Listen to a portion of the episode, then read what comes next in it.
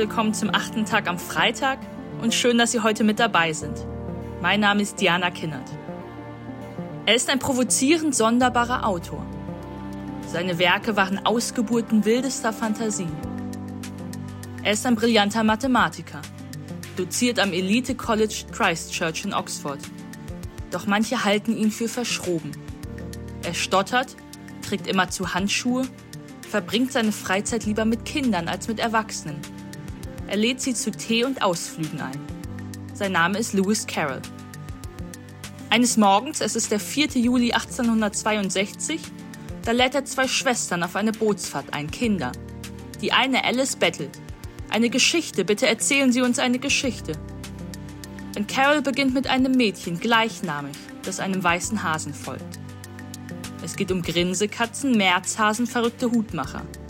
Ein bizarres Erzählfragment, eine unbestechliche mathematische Logik.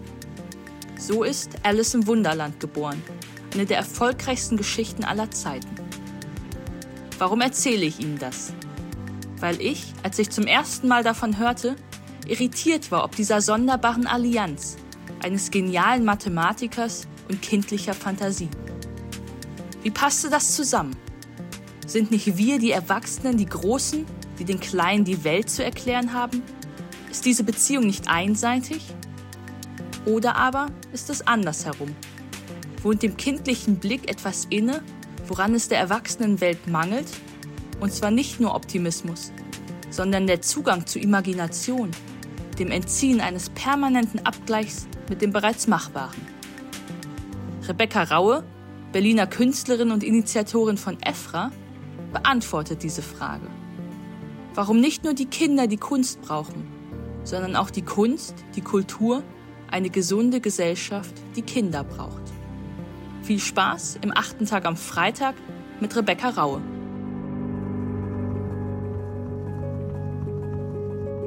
Man darf nicht unterschätzen, was Kunst kann, denn Kunst ist voller Geheimnisse.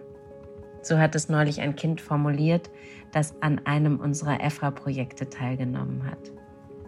Ich möchte heute mit einem Missverständnis aufräumen.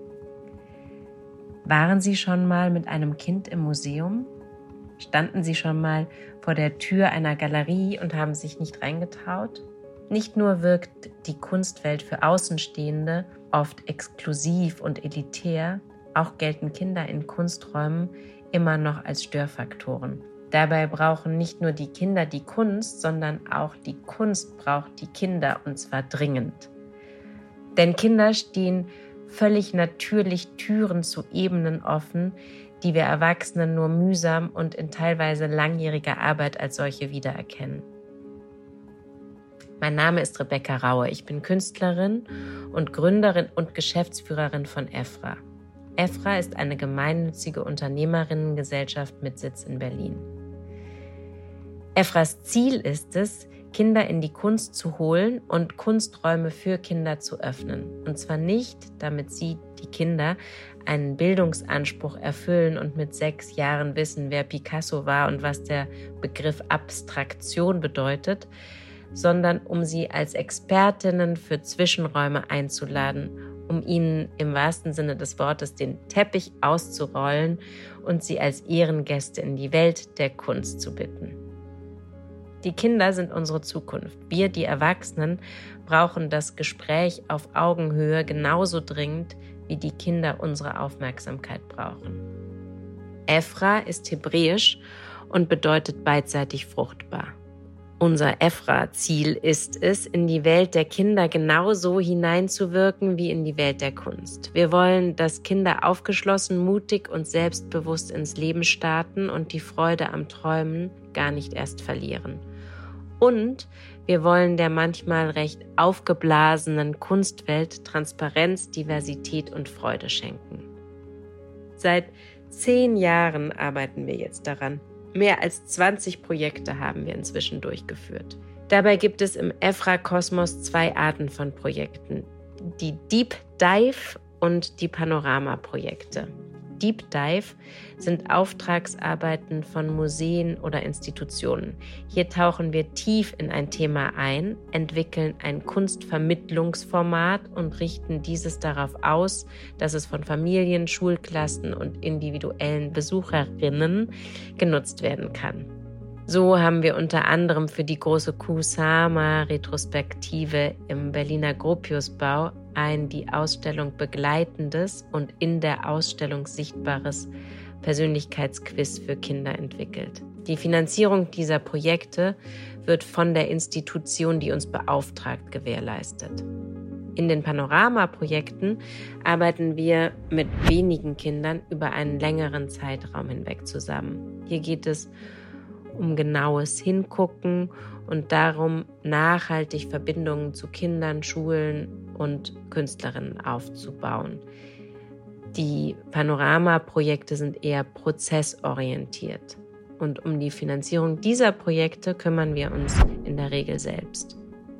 Eines dieser Panorama-Projekte ist EFRA unterwegs. Und da EFRA unterwegs meiner Meinung nach das Herzstück von EFRA ist, möchte ich es hier etwas genauer beschreiben. Aktuell sind ca. 70 Kinder aus sechs Berliner Grundschulen mit EFRA unterwegs. Die einzelnen Gruppen bestehen aus nicht mehr als zwölf Kindern. Diese werden von den Lehrerinnen ausgewählt. Manchmal dürfen sich die Kinder selbst bewerben und manchmal entscheidet die Schule, welches Kind bei EFRA mitmachen darf. Uns ist bewusst, dass die Gruppengröße für die Schulen eine Herausforderung darstellt, aber nur so können wir gewährleisten, dass jedes Kind individuell gesehen, gehört und gefördert wird. Im EFRA Unterwegs Projekt arbeiten wir bislang nur mit Grundschulen zusammen, meist vierte bis sechste Klasse.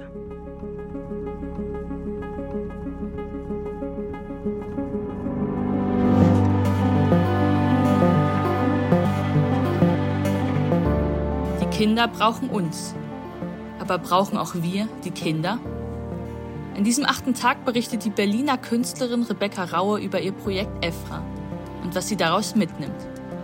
Dass nicht immer der erwachsene, beschulte, erfahrene Blick die Welt weiterdenkt, sondern eine veränderungswillige Gesellschaft, wie wir sie sind, die Kinder und ihren Blick auf die Welt dringend nötig hat.